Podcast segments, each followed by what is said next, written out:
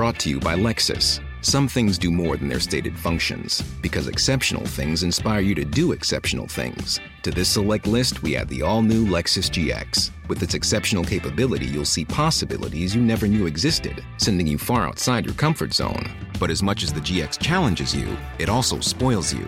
Its intuitive technology and luxurious features mean that wherever you go, you'll never go without. Live up to it. The all new Lexus GX.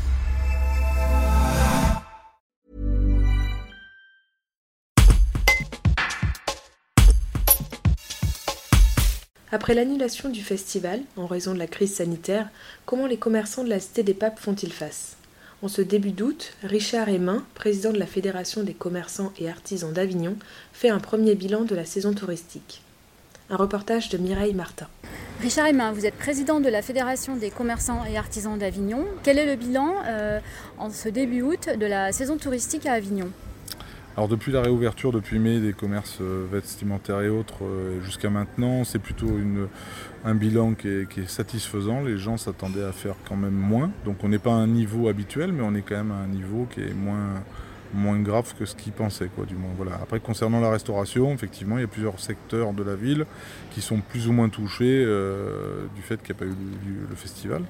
Donc, c'est sûr, si on prend le secteur teinturier euh, ou des secteurs comme ça où il y a une forte population euh, festivalière, eh ben, inévitablement, ils ont des baisses qui sont très très importantes. Voilà. Après, les autres secteurs de la ville, plus centraux, euh, sont un peu moins touchés. On va dire qu'ils sont sur un moins 50 en juillet, euh, globalement.